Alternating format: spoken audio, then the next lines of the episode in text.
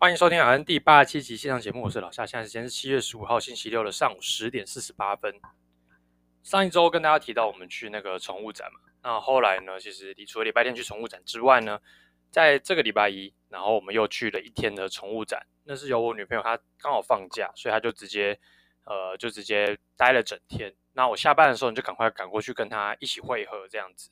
那没没想到就是最后一天宠物展呢，其实也是蛮蛮让我吃惊，就是。很多店家可能他们基于不想要把那么多货搬回去，他们原本的仓库或什么的，所以呢，他们就会在那个时候呢疯狂大放送，不管是赠品还是说是各种的买东西，可能都有各种各式各样的优惠。比方说听到啊什么饲料包买四送四啊，然后什么买一送二之类的，就是各种很夸张的优惠都看得到。那当然有一些比较本身有在经经营自己的哦，可能比较。贵重的一点品牌，他们可能当然就不会端出这种好康的优惠，他就是你爱买不买，我随便你，我就是把我的这个展期做完，然后我这东西就是摆回家这样子。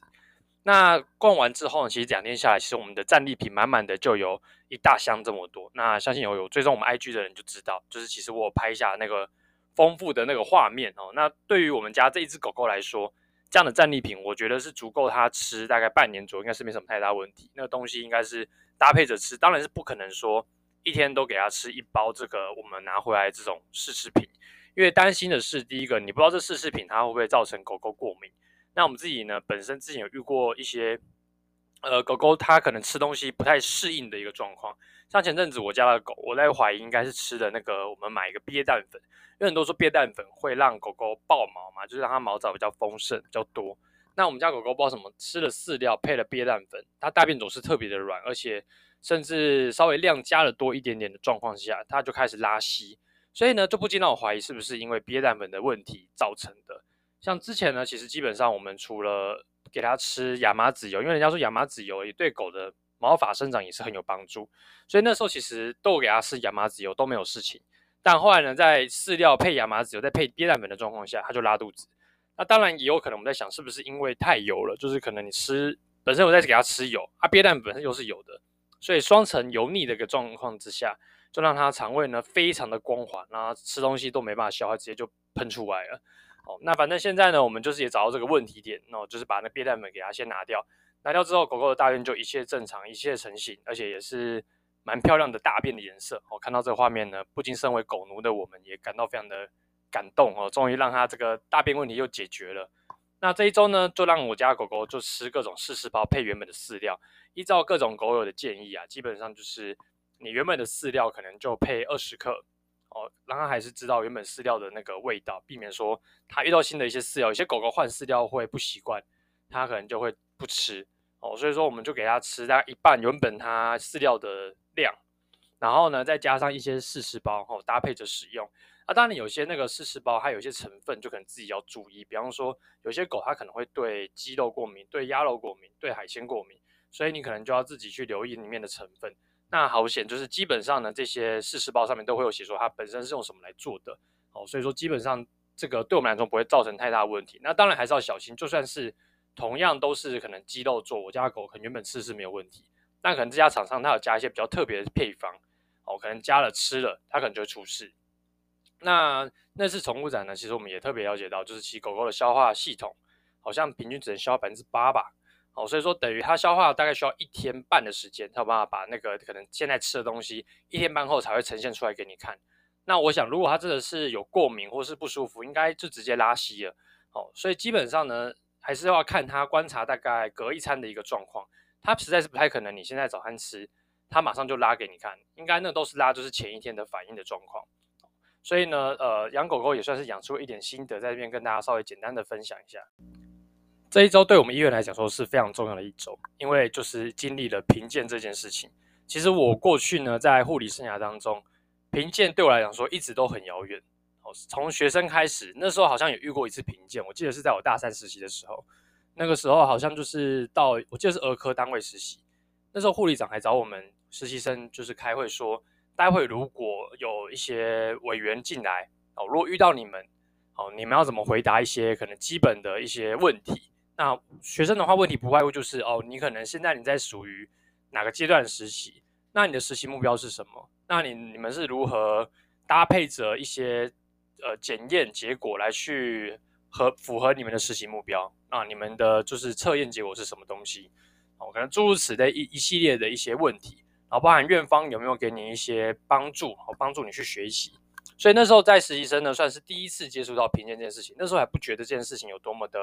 可怕，哦，因为毕竟对我们学生来讲说，我们也不是说每天都在医院嘛，所以说基本上呢，我们可能就是固定一二三或者是四五，或是一二或者是四五之类的，就一个礼拜只去个两到三天，哦，所以说其实碰到的概率也不会到这么大，而且实习生其实很好。就是避免去碰到委员这些人，只要适时的，比方说老师或者是护理长说，好，那你们现在就是在可能呃会议室里面，你们先开一些会，或者是你们先稍微个案报告讨论一下，基本上大概率就能够躲开这样的一个情况发生。哦，简单来说就是把我们藏起来，其实还蛮容易的啦。哦，所以那时候其实在实习生的状况下是没有到这么的这么的紧张，甚至这么的觉得这件事情很复杂这样。等到开始当了 staff，我记得是在大概我进这一行就疫情前，那时候其实快要评鉴，但后来遇到疫情嘛，所以说因那个评鉴整个延宕了两年，好，到今年这个时候才开始哦要开始评鉴，所以也就是说原本评鉴日期应该是二零二零或是二零二一年，其实我也不是很清楚，反正那个时候就要评鉴，那那时候其实大家都已经准备好，哦，大家那个时候就每天都在按按表操课嘛，然后呢开始准备各种神奇的表单。各种作战手册，然后各种就是开会，各种就是呃长官跟你的一对一问答训练哦，那时候都训练得非常扎实。我记得那时候还有一次，就是那时候我们才才差不多是菜鸟的时候，所以说那时候我们被称为 PGY Postgraduate Year），就是说你刚毕业几年的一个工作人员，那你就会被挂上 PGY 的这个一个称号，那就是基本上你就是属于一个半学半工作的一个角色，所以你。部分就含着学生的身份，部分就含着工作人员身份，所以你会被评到教学医院评鉴跟一般的医院评鉴，你都会被抽到。教学医院评鉴可能就针对比较像是你的养成教育部分呢，他可能会去呃问一些问你一些问题。那我记得那时候呢，长官就问我们说，如果今天委员问你们说，请问你在单位如果遇到不会的问题，你可以问谁？他们就会说，哦，那同意的答案口径就是你有一个临床的实习教师，他会给你协助。那如果说今天临床实习教师不在，护理长就永远就是你们可以问的一个对象。那如果护理长跟你的临床实习教师都不在，那该怎么办呢？他们就那时候跟我们讲说，你可以找你临床上工作资历较为资深的学姐来作为解答。那如果说你连资深学都没办法问到，该怎么办？那请你向上找到你的督导，哦，甚至是你的该区负责当业管单位的副主任，其实都可以。好，反正不论不论如何，委员怎么问，你就是要有个答案哦，那让委员感到满意这样子。所以那时候就感受到这种军备竞赛那种，就是有点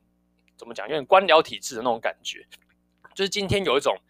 你当兵，然后长官来巡视你这个营区，哦，那长官问话问什么，就马上得答出来。环境也要整理得非常干净哦，一尘不染。然后内务整整理都要非常的到位，不能够说有哪一个人就是有任何的一点出差错，你只要一个人出差错，就会害了整个营区或者整个连，就整个都是烂掉这样子。所以呢，对于医院来讲说，他们评鉴就让我回想到那时候当兵的那种画面，就是有点类似，就突然有一个大大总检，然后突然就是一个长官要来，所以我们大家都要把所有的精神状态都要上紧发条，那一次到定位，内心轻松但外表严肃的那种感觉。哦，所以这次评鉴呢，在前面呢，就是呃，对我们以前来讲说，就是其实就一直不停在准备。那那时候其实快要到评鉴，我记得那时候两三年前快要到评鉴的时候呢，其实大家想说啊，快赶快评鉴，赶快来过一过，大家也开心过四年。但殊不知因为疫情的爆发，所以那时候呢，评鉴又说一延延一年，就延到一年之后呢，又快要到评鉴日期，大家又在开始准备的时候，又讲说又要再延个两年，哦，所以才拖到了今年。所以等于今年呢，就大家就重新再重新上紧发条，再把这些事情全部都给他，呃，就是整理一遍，然后重新再把原本要拿出来作战手册，重新再拿出来重新更新，再重新翻读一遍。那这一次其实我们麻醉部也有参与一些评鉴，那相当于相对于在护理部的戏份就没有那么的抢戏，因为毕竟护理部跟一一般的医疗部，他们就是在有病房。有各种领域，基本上呢，只要因为大部分评鉴它的一个进行的过程是这样子，他们会委员他会大概来三天，我们这次是来三天，那每一天他们都会有不同的要参与的，就是要去实际临床去走的一些路线。那当然，基本上全院会绕一遍，这大概是大概率会发生的事情。那他们基本上呢，会有一个环节，就是他们会抽病人，抽病人他会有分 A、B、C 路线。好，那基本上抽个病人就会从这个病人入院开始，甚至从他的案发，就比方说他开始为什么会来住院这件事情开始。如果病人是急诊进来的，那可能就会追溯到他原本从 ENT 那边开始，EMT 开始，好，到入院这段时间的所有时间点。到他出院，或是甚至到他现在住院的一个状况，都会全部追溯一遍。这整个医疗的过程有没有一些瑕疵，或有没有一些问题？举我那天有听到的例子，因为我本身我是负责帮忙，就是我们如果今天我们科被叫到需要上去质询的时候，那个就很像立法院质询。今天如果谁被 Q 到哦，那那个该问题如果首长回答不出来，那你属于该部门的长官，你就要跳出来帮你的老大解围讲话这样子。所以，如果今天病人呢，他们被抽到问到麻醉相关问题，比方说是病人来到开刀房进行麻醉咨询的时候，麻醉医师有什么样给他什么样的相关的解释，有没有一些模具教具可以帮助病人理解？那这时候我们麻醉科主任就会跳出来，好，然后就回答这些问题。那如果需要一些证据佐证，比方说需要一些照片或是一些我们医院的 SOP 的一些规章，那我们就会旁边那个开启那个一个小小的荧幕。好，然后秀给那个委员看，我们医院的规章是怎么样，医院的规范是怎么样，我就负责把那个档案点出来那个人。好，所以那个这个任务呢，重要但也不重要，因为基本上就是因为那个画面就很紧凑嘛，啊，委员想知道马上知道答案，所以你必须得知道他们要那个内容在哪个资料夹哪个地方，你要点出来，然后精准的点给他看。好，所以基本上呢，这个画面就真的很像就是立法院在咨询那种感觉。所以委员 Q 到谁，谁就要上去解答。那那时候病人呢，他是从呃外面就是出车祸，所以他是那个严重车祸的一个病人，然后他的腹内部都有大量的出血。那进来呢，就是他从 EMT 好像凌晨三四点哦，就是送到医院来，哦，大概三点四十分送进来。那我们医院，因为他病人是没有任何的身份文件佐证他是谁的，那病人又属于比较属于危急的一个状况的病人。那他当下需要开刀，旁边有没有家属？那他就问啦、那如果说今天这个没有家属的病人，你们主治医师要帮他开刀，请问谁可以帮他处理这个文件？谁帮他签名？那那个时候就有我们的呃主，他那个外科的主治医师就回答说，哦，因为这病人是有危急的需求，根据法规，我们只要有两位就是在场有专科的医师就可以帮他签联合签名，他的这个手术是必要，然后就可以帮他签署这个手术同意书。那包含呢，他也问到，如果说今天病人他这个大量大量就是这个车祸嘛，所以可能会有大量出血的问题。那如果他要输血，那输血同意书该怎么样去处理？那这时候呢，就会有血品中心的主任跳出来说，那根据我们现现在法规呢，哦，输血这个同意书是怎样怎样这样。哦，就一部分就是这样，就是当他 Q 到什么，可能问到血品的时候，就血库的主任跳出来。他今天问到手术部分，就手术的医师跳出来；问到麻醉，就麻醉医生跳出来，跟这个委员解释现在的我们的做法是怎么样。就这样一路问问问问到他进到刀房，刀房结束到恢复室，然后问到 Q 到恢复室的那个护理长哦，那请问上面护理师，嗯，现在的恢复式护理呃护理站有多少床？有多少护理师能够就是进行值班跟轮换？那你们的床位如果满了该怎么办？然后一系列就是感觉有点像是你把角色定位成刁民，他去看到这一刚可能这个是他的家人哦，他这样接受这样一系列医疗流程，你觉得时间点上有没有问题？你觉得他的治疗组织有没有问题？哦，一路上就这样慢慢的去雕，这样慢慢的去问。哦，我觉得就有点像是这种这样的感觉。那我觉得委员呢，他最忌讳、最计较就是那个时间点。哦，他常常就会问啊，你这个病人，你四点三十八分把把手术排程放在手术的排程上面，就是说你四点三十八分决定要开刀，那你这个病人呢，实际拖进去到开刀房。开始划刀时间有八分钟，你四点四十六分才开始说要摊奥要划刀，那请问这八分钟在干嘛？那其实问到这个问题的时候呢，一部分会觉得很扯，因为你身为一个医疗员，怎么会不知道你从四点三十分决定要开，到你决定四点四十六分已经划刀下去，哦，要开始划刀，这个八分钟要做很多事情呢，而不是说我们今天把病人拖到手术室里面就可以划刀了呢。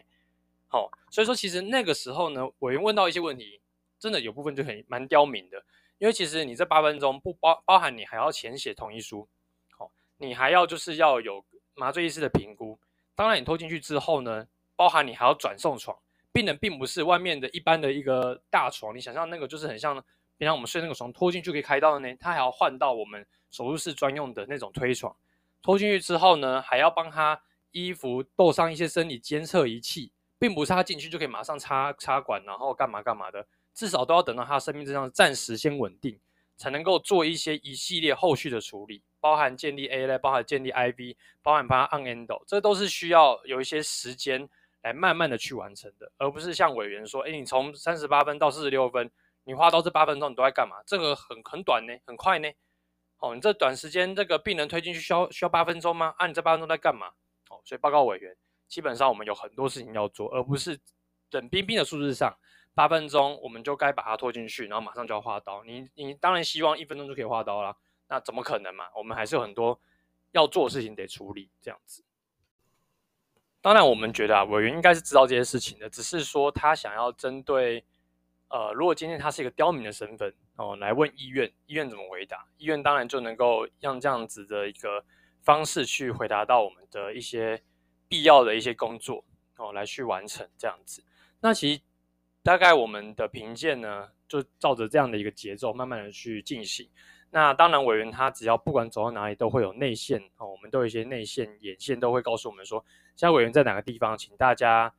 上紧发条哦，不要做出一些不合时宜的动作哦，就是这样子。所以说，一路上委员的行踪，我们也是都能够略知一二啦。讲难听，就是都知道他在哪里，在做些什么。所以，我们就是当他来到开刀房的时候，我们就是能躲的就躲哈，能不要就出来抛头露面就不要抛头露面。好，那如果说真的要出来，那我们就是把自己打理好。不要有不合时宜的一些装扮，然后不要有一些夸张的行径，那我觉得基本上都没有太大问题。那这个评鉴这三天就结束了嘛，所以对大家来说暂时可以放松了一口气。那基本上呢，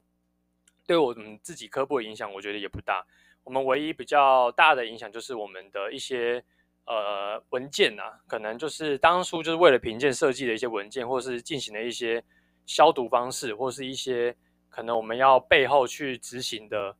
呃，一些无聊的文书作业，就可以暂时呢就不用做这些事情。好，等到四年后呢，再去看当时有什么更新的条文规范，有最新的东西出来，好，再来去重新做一个整理。那其实后来我反思到一个问题，那大家都知道评鉴要评什么，那为什么有一些文件都要等到评鉴前，大家才要去弄，或者大家才要去准备？我觉得这个也不能怪，就是医院方的，就是准备不善。因为很多时候那种条文或者是那些他们评价要评什么，都是可能他们经过当当年当当年度的开会结果之后，才说他们要评些什么内容。他们那些细则都是可能过过半年，可能这半年内就你马上就要去生出那个细则的东西。所以呢，平常你没有去想到这些事情的，你当你看到这个事情发生的时候，你就必须得生出，你总不能生出这半年内才有这些资料吧？很多东西都是你可能从以前就要有的。如果他要评这个东西，那变成说你就是前面都要去准备这些很无聊、没有意义的文书准备，就是为了他们这种新增加的一些条文跟细则去去办这样子。好，举个例子好了，本来你可能没有一个条文说就是需要仪器保养的每个年度的呃检核报告，你可能就只需要有一个检修人员的签名就好了。突然他今年特别要一个检核报告，就是报告的结果，那个检修人员给你一个。list 告诉你说，你这个报告的结果是怎么样，异常不异常，然后的一些细节。那今年度突然要评，你总不可能就是马上先知道先准备嘛，所以一定就是等到搬出来了，我们再赶快去想办法生这些东西，这样子。总之，评鉴结束了，大家生活又回归一切平常日常生活。哦，我觉得这个还蛮好的，因为前几天真的是为了这个评鉴，哦，每天都在做一些我觉得有点没意义的事情。那就像大家演戏总要演完了。就可以重新再开开心心过四年。但讲句实在，我觉得评鉴其实没有我想象中那么可怕。没有说那种很大阵仗啊，可能就是大家想象画面，可能就十几个人，哦，大家各种穿的黑衣服啊，穿着西装打领带，在医院里面这样闯荡。哦院长跟那个各种主任就在旁边哦，如是随行。然后呢，在这个全院走透透，然后各种就是像那种八点档演的，就是你看到哪边不对，我就把你院长贬值，我把你个主任贬值那种感觉。没有没有，大家其实。其实他们就是几个两到三个可能比较资深的医疗界的一些大佬，一些评鉴委员，他们就是慈眉善目的老爷爷老奶奶们就问一些问题哦，你们答不出来没关系，那你们那个主任再帮我找一下资料，找到了再帮我补上，我就会知道你的问题在哪里，大概是这样的感觉。那当然呢，可能画风没有我们想象中的那么祥和啦，说不定他们在私底下，呃，可能骂得更难听，也有可能。哦，所以总而言之呢，这件事情对我们这种事情小民来说已经结束了，回归正常生活，正常的步道，然后就开开心心的，呃，无脑过生活，这样就好了。好、那大家也是希望呢，能够每天准时上班，准时下班，然后回家就过好自己的日子。那就这样了，今天节目到这边就分享到这边，拜拜。